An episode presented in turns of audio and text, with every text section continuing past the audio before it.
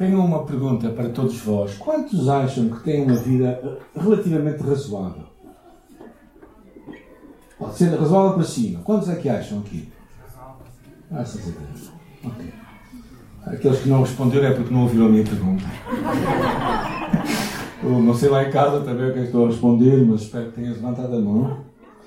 É curioso que, mesmo tendo uma vida tão razoável, tantas vezes nós nos queixamos muito. Uh, ou seja, porquê? Se calhar porque na maior parte do tempo a nossa mente se concentra naquilo, no pouco que nós não temos, do que no muito que nós temos de razoável em nossa vida. É?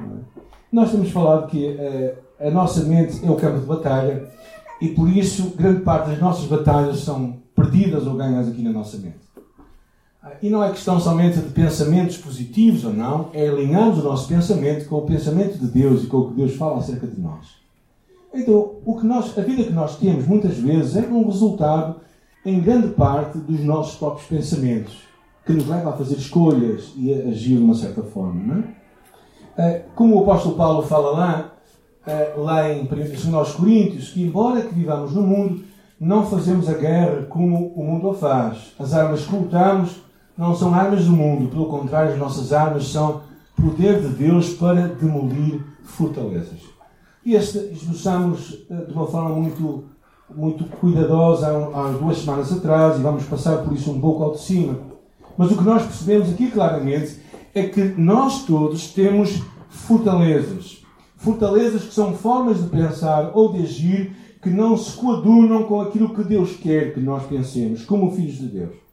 E falamos por isso na nossa primeira encontro, falamos acerca da nossa identidade como filhos de Deus. Isso é essencial para os desafios que nós temos na nossa vida. Não é? E o segredo para nós termos vitória sobre estas fortalezas é levar cativo o nosso pensamento. Falamos acerca da renovação da nossa mente. Eu não vou estar a repetir acerca de tudo. Mas o que é importante olharmos para esta mensagem é, é o que hoje vamos falar, que é vencermos os nossos pensamentos negativos. Ou seja, como tratar, mesmo tendo uma vida tão razoável, como tratar aquele pouco da nossa vida que tantas vezes nos afeta tanto.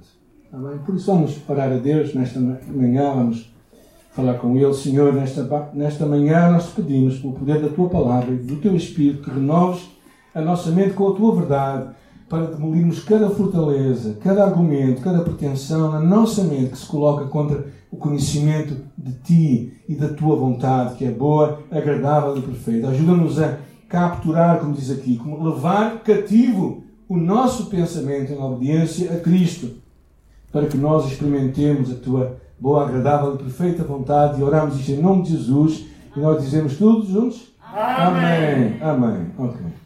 Então, nestas últimas semanas temos falado acerca do poder da mente. Como é fácil tantas vezes quando temos pensamentos continuados ou atos continuados, criar como que hábitos na nossa vida. Falámos acerca da ideia de que é como um Land Rover que passa na mesma estrada uma série de semanas e sabemos o que acontece. O que é que vai acontecer? Um, um caminho vai ser feito, praticamente num estado de terra. Aquilo vai ser feito, um caminho ali, e tu tiras a mão do volante e o carro vai ali. E muitos dos nossos pensamentos são assim. Nós começamos a pensar sempre a mesma coisa, daí criamos hábitos, criamos vícios, é? e por isso se torna uh, quase natural entrarmos no moto de, de, automático e seguimos naquela direção. Mas a Bíblia fala que tu e eu podemos mudar as coisas. Agora, por que é que nós pensamos assim? Um dos problemas que todos nós temos é os nossos filtros, o que poderíamos chamar também, alguns psicólogos chamam preconceito cognitivo. Alguns estão a dizer, mas porquê é que estamos a falar de psicologia na igreja? Porque a Bíblia fala muito deste tipo de pensamentos. E vamos perceber porquê. Porque é que os filtros são importantes? O filtro é aquela, é aquela análise que nós fazemos de muitas situações através daquilo que nós pensamos.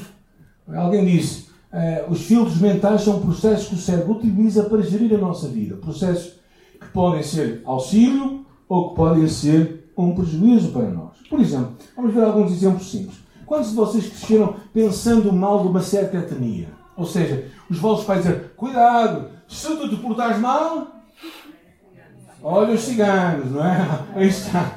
Olha os ciganos, não é? Tu, tu vais com os ciganos. E, e, nós criamos um certo medo para com aquela etnia. Isso é um, é um filtro que vamos colocar, não é?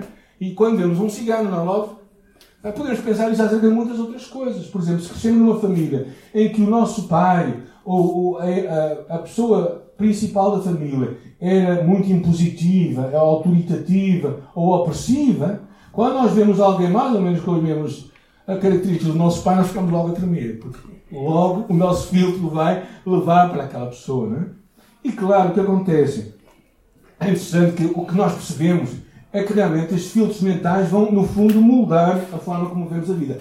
Os jovens, particularmente os jovens, os adultos também, gostam de às vezes tirar fotografias e colocar um filtro e fazer aquelas caras engraçadas, não é? Ou seja, e quando tu metes aquele filtro, parece que a tua vida muda e os teus sentimentos mudam, mas a realidade é a mesma. A questão é que nós às vezes interpretamos o mundo à nossa volta com o nosso filtro. E é curioso, nós, mas o que é que a Bíblia dizer? Tem a dizer muito. Pensem em David. David, quando foi ter com Golias, pensem em quem estava perante ele primeiro. O exército de Israel. O exército de Israel, quando viu Golias, tirou-lhes a medida e ficou cheio de medo. É? E aquele medo, infundido no exército de Israel, impediu-os de ir ter com Golias. Enquanto que David, quando viu Golias, percebeu que ele era alto, certo? Ele não, diminuiu, mas ele conseguiu ver Deus além dele. E, e outro episódio muito interessante é aquele episódio lá nos nos espias que vão ver a Terra Prometida. Eles todos os 12 chegam à Terra Prometida e quando eles chegam lá é curioso o que acontece. É? Nós sabemos, a Bíblia conta-nos o que acontece. É que eles trazem diferentes relatórios. Alguns dizem assim: opa, o lugar que nós fomos é espetacular, aquilo é melhor que o Algarve. Aquilo que está lá é tipo Algarve, Alentejo e Norte, tudo misturado. Tem o melhor vinho, certo? Tem o melhor azeite, tem a melhor fruta, que está lá no. Agora dizem que para aquela zona de Almira, não é? E depois tem as melhores praias, o melhor lugar. É um lugar, é um lugar que mana leite e mel. Mas os outros dez que viram a mesma coisa, que experimentaram a mesma realidade, pensam outra coisa. E dizem assim, não é? Eles dizem assim: a terra consome os seus moradores. E nós éramos como gafanhotos aos seus olhos. Ou seja, o filtro que eles usaram levou-os a, a, a, ter aquele medo crescente. E tu percebes isto na tua vida também. Não é? Tu e eu estás perante o mesmo desafio, tu e outra pessoa estás perante o mesmo desafio, a tua esposa ou o teu filho, e tu olhas para aquilo e vês uma coisa, e a outra pessoa olha para ali e vê, mas é a mesma coisa. Mas porquê é que tu reages diferente? Por causa do teu filtro. Isto é muito importante. Porquê? Porque o, o que acontece, que nós percebemos, não é? é que, desculpem, é que o filtro vai de alguma forma é, alterar a forma como nós vemos as coisas. Mas outra coisa importante também é a questão como é que nós enquadramos aquilo que nós vemos. E vamos chamar isto aqui reenquadrar. E vocês vão perceber porquê. Isto também é muito importante na nossa caminhada, particularmente com a nossa mente. Não é? Ou seja, é criarmos, encararmos uma situação e vamos alterar o seu significado. Por exemplo, acordas de manhã e assim, o dia hoje vai ser muito mau. E por isso, quando sais da cama a pensar que o dia é muito mau, esquece de lavar a cara, de pentear o teu cabelo, não é? Quando tens, claro. E, e, e, o dia começa a correr mal. É? Calcas o gato ou o cão, depois sais, atrasado, apanhas, apanhas trânsito e por cima há um acidente na estrada. Não é? E depois chegas atrasado. Como chegas atrasado ao trabalho, o patrão dá-te nas orelhas, não é? E tu começas a dizer, isto não podia ser pior. E as coisas começam, continuam a piorar. É, por outro lado, tu podes acordar de manhã e dizer assim, realmente, eu hoje vou ter muito que fazer, mas graças a Deus tenho saúde. Graças a Deus tenho um carro. Bem, se chegar atrasado, posso ficar mais 10 minutos depois. Ou seja, basicamente é a mesma coisa. É como quando tu olhas para, para, este, para este, este quadro aqui. Não, sei, vocês não sei se conseguem ver. Senão tem que ser pela frente mesmo. Uh, ok, este quadro que está aqui, vocês olham para ele e o que é que vem? Ok. E agora o que é que vem? Se olharem para esta moldura, o que é que vem? Ou então? Depende muito como tu olhas para o quadro, certo? Agora vocês estão dizendo, mas o que é que isto tem a ver com a Bíblia? Tem muito a ver com a Bíblia. Porquê? Porque o que acontece é que, na verdade, quando, a forma como tu olhas para as coisas e como tu tiras a oportunidade do que Deus traz à tua vida vai determinar muito como tu vais construir a tua vida. Porque, na verdade, não são os factos que mudam, mas às vezes é a forma como os enquadramos. E nós percebemos isso é muito, muito importante.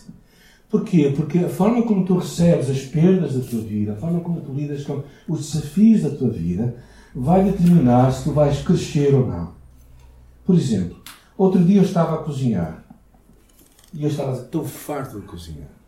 Eu gosto de cozinhar, mas já, já a um ponto de top. Não mais. Já lá vão dois anos, não é tipo aquelas senhoras da casa que eu sei que sempre se queixam o que é que eu vou fazer hoje. Agora é a minha vez. O que é que eu vou fazer hoje? E naquele dia estava ali a olhar para o frango, olhar para o arroz e dizer assim: epá, estou farto disto, pá. Frango, arroz, outra vez.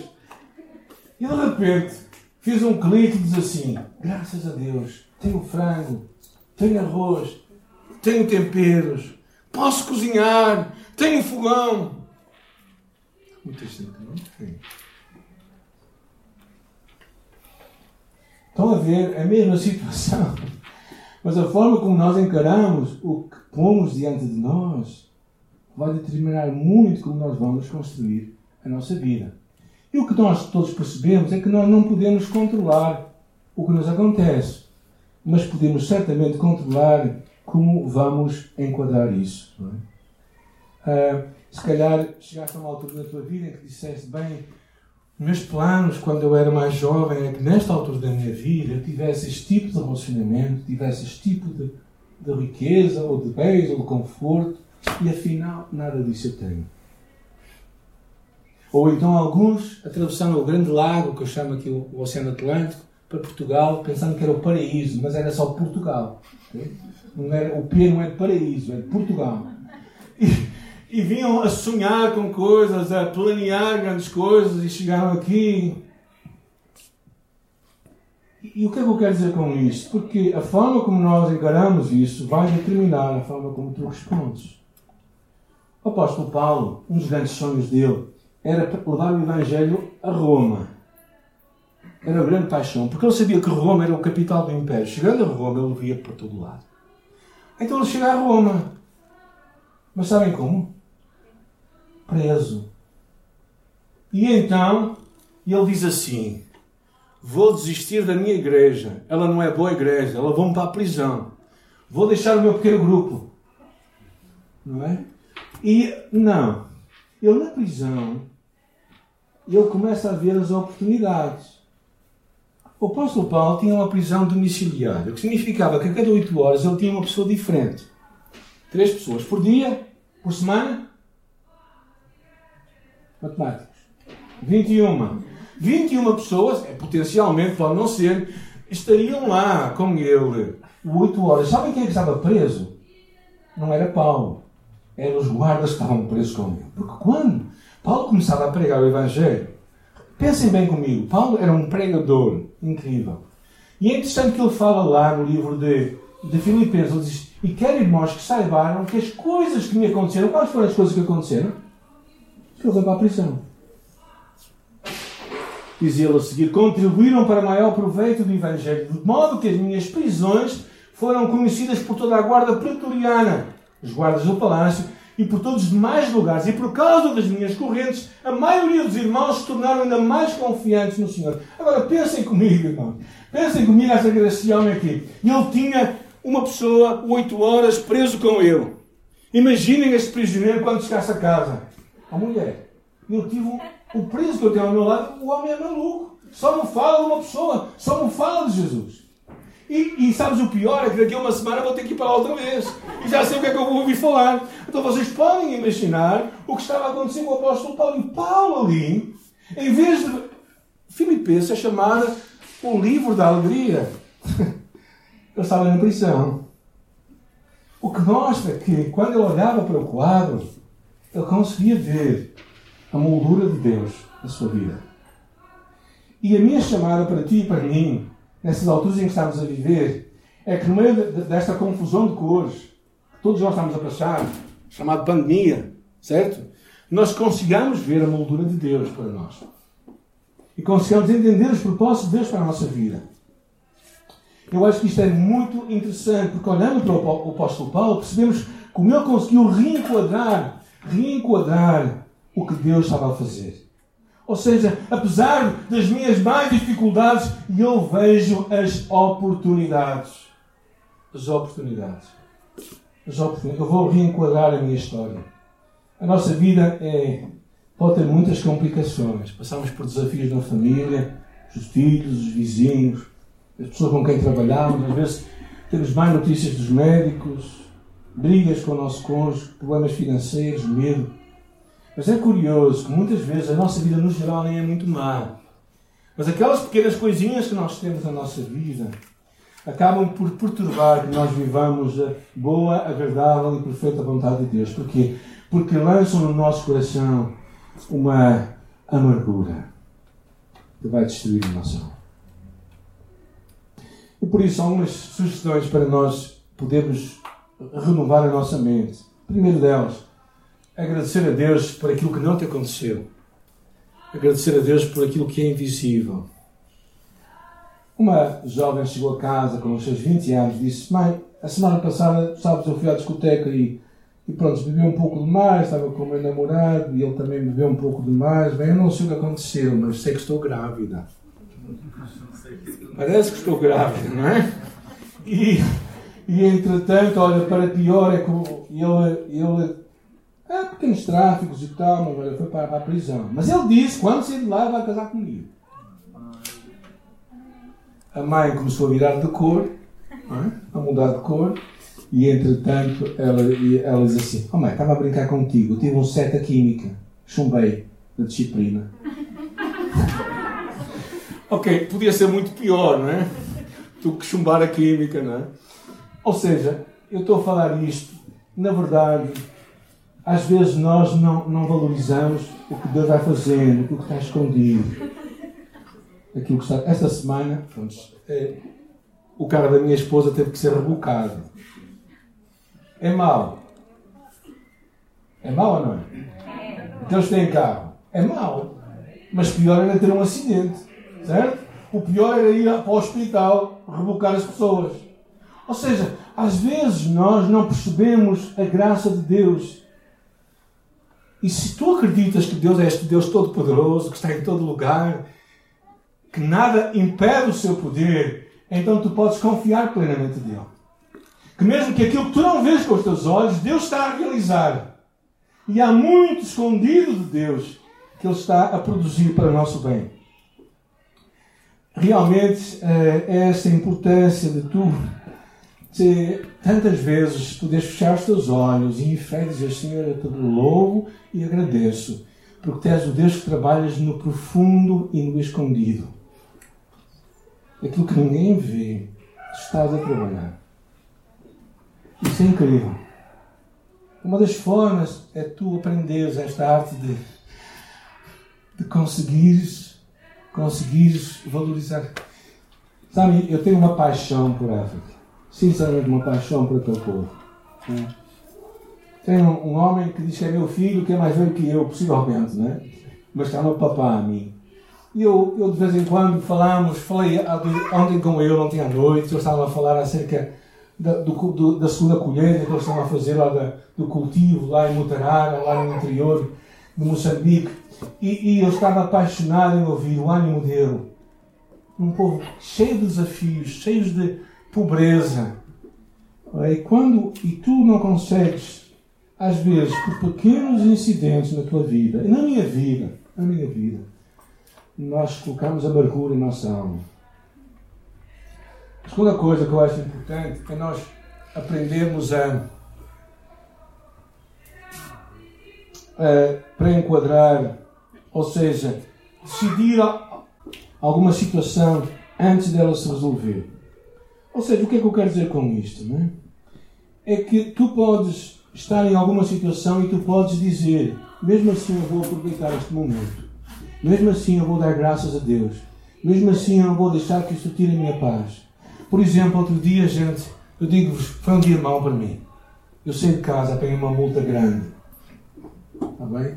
E não é porque estava a fazer coisa boa. Já perceberam isso, não é?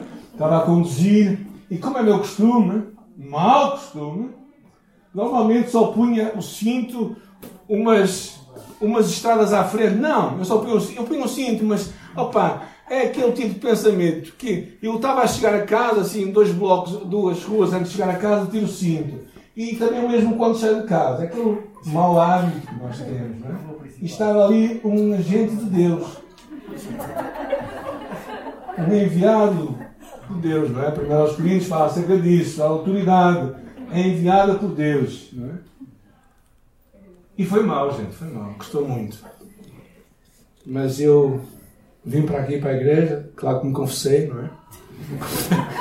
Como devem imaginar, eu senti o peso do pecado e, e comecei a, a, ter outros hábitos, não é? A criar outros hábitos. Mas também naquele momento eu, eu agradeci a Deus, Deus obrigado, porque eu tenho dinheiro para pagar isto. É um estranho, não é assim, não é?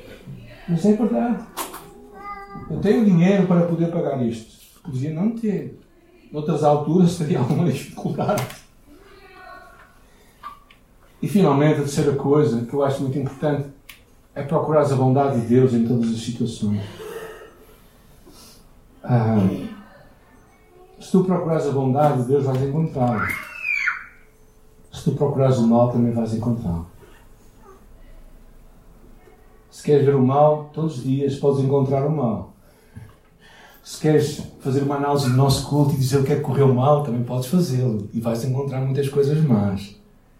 Mas se queres encontrar o bem, também vais. Eu acho que isto é muito real na nossa forma de encarar a vida. Uh, se queres estimular fé no teu coração, tu vais crescer em tua fé. Sabem a grande diferença entre estes dois animais? São duas aves além do tamanho delas.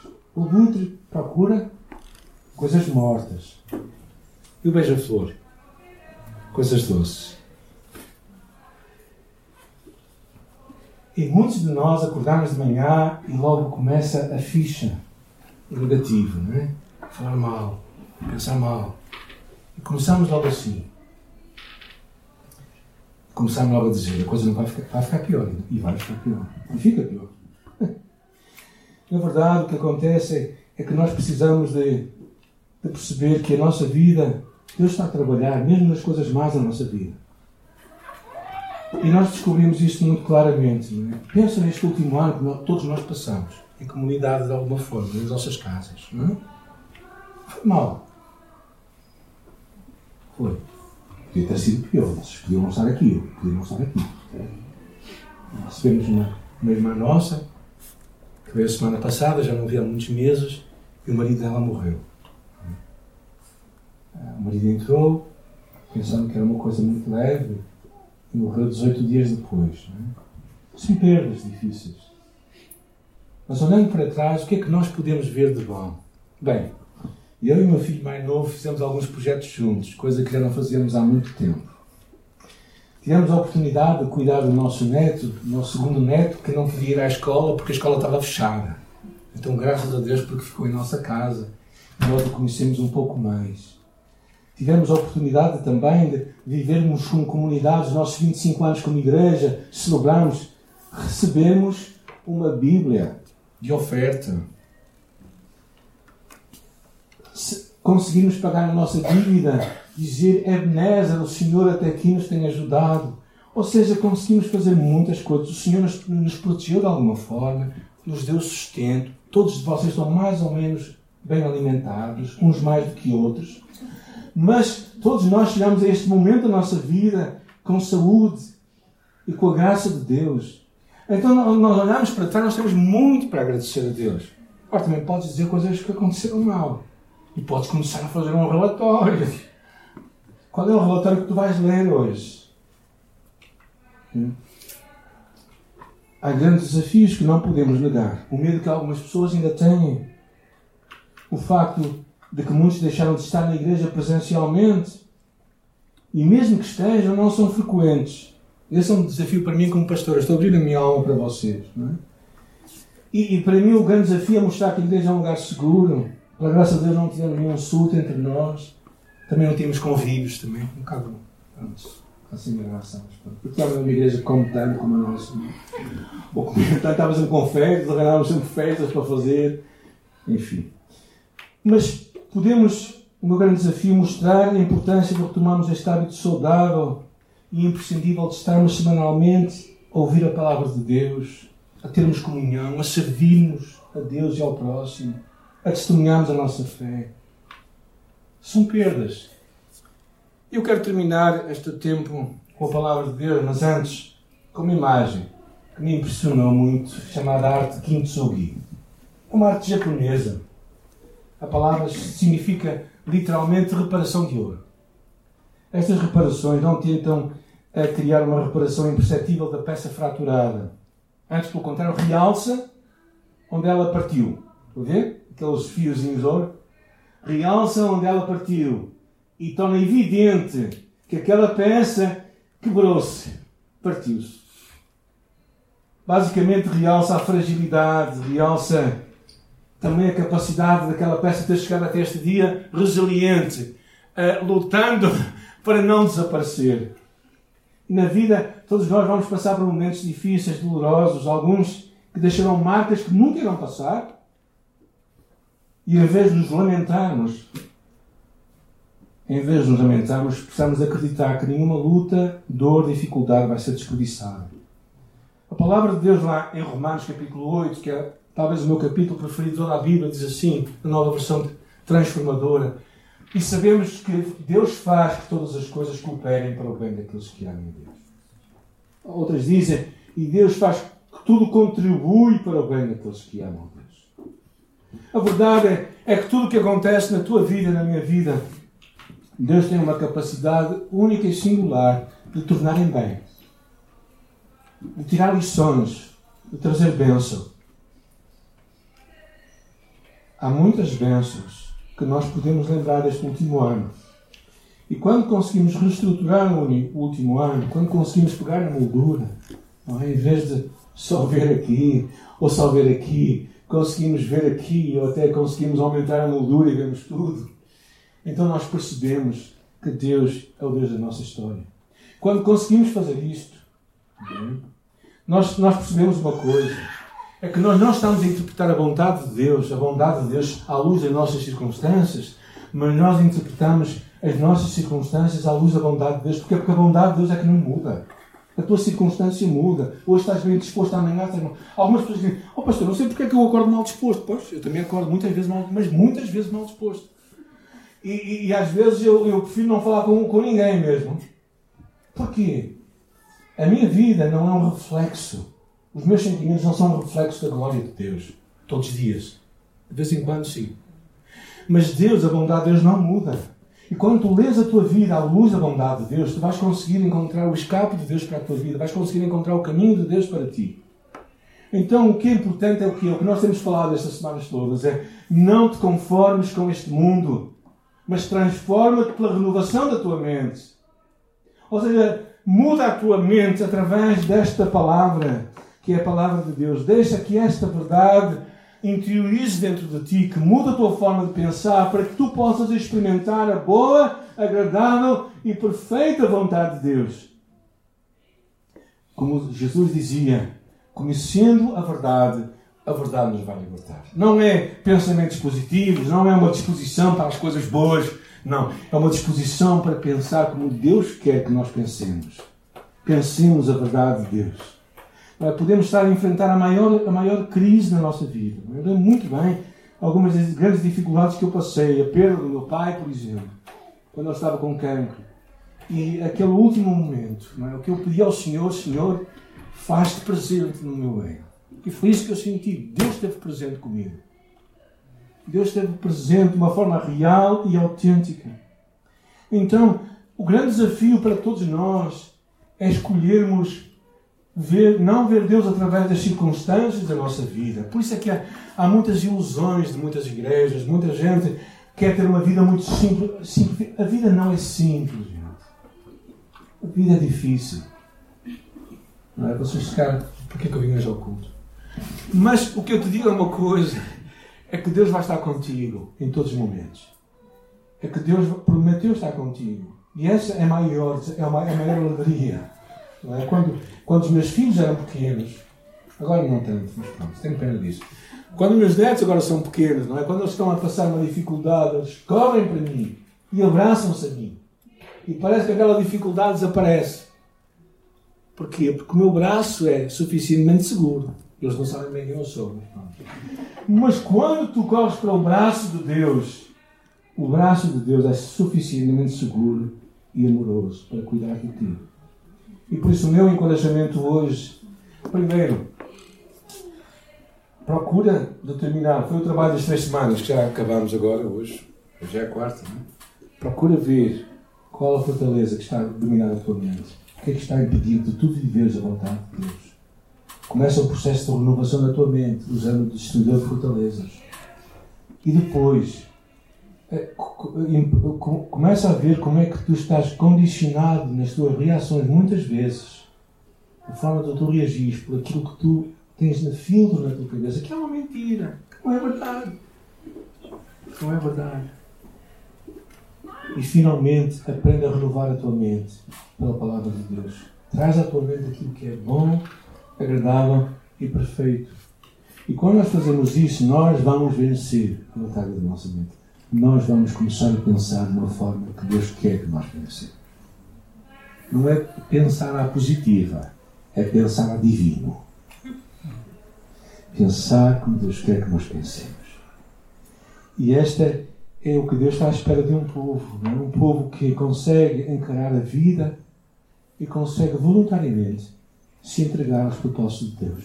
Daqui a um mês e uma semana vamos celebrar o dia do, da perseguição dos cristãos. E eu gostaria que celebrássemos esse último domingo do mês de junho para te relembrar a ti e a mim que hoje muitos dos nossos irmãos na fé estão a morrer por causa do seu amor a Jesus. Porque quando nós olhamos a nossa vida, que parece tão difícil e tão complicada, afinal é tão apaparicada nós precisamos de crescer. Cresce. Eu acho que às vezes Jesus, Deus lá do céu, fala isso para mim. Miúdo, cresce, cresce um pouco mais. Não sejas criança. Eu tenho coisas melhores para ti. Vamos orar. Neste dia também eu te quero encorajar. Se tu não entregaste a tua vida a Jesus, hoje é um dia de oportunidade. Jesus é o Salvador e Senhor de todos e de qualquer um daqueles que decide abrir o seu coração para Ele, que diz assim: Senhor, entra na minha vida, sê o meu Salvador e Senhor dela. Eu quero te convidar hoje a tomar esta decisão na tua vida, a dizer: Jesus, eu quero, quero te amar, eu te agradeço porque morreste em meu lugar para que eu tenha vida e vida com abundância. Eu reconheço que sou pecador, eu reconheço que preciso de ti e hoje, neste lugar, neste momento, eu entrego a minha vida a ti. Quero convidar a orar nesta manhã comigo. Quero te convidar a abrir o teu coração para Jesus. A convidá-lo para ser o teu Senhor e Salvador. E se tu quiseres, repete comigo esta oração. Senhor Jesus, nesta manhã eu te agradeço porque tu me amas. Tal qual eu sou. nesta manhã eu peço perdão pelos meus pecados. Eu peço que Jesus Cristo, meu Salvador, se torne o meu Salvador e Senhor. Eu entrego a minha vida a ti. Eu quero que tu a dirijas e que sejas o meu Senhor. Em nome de Jesus. Amém.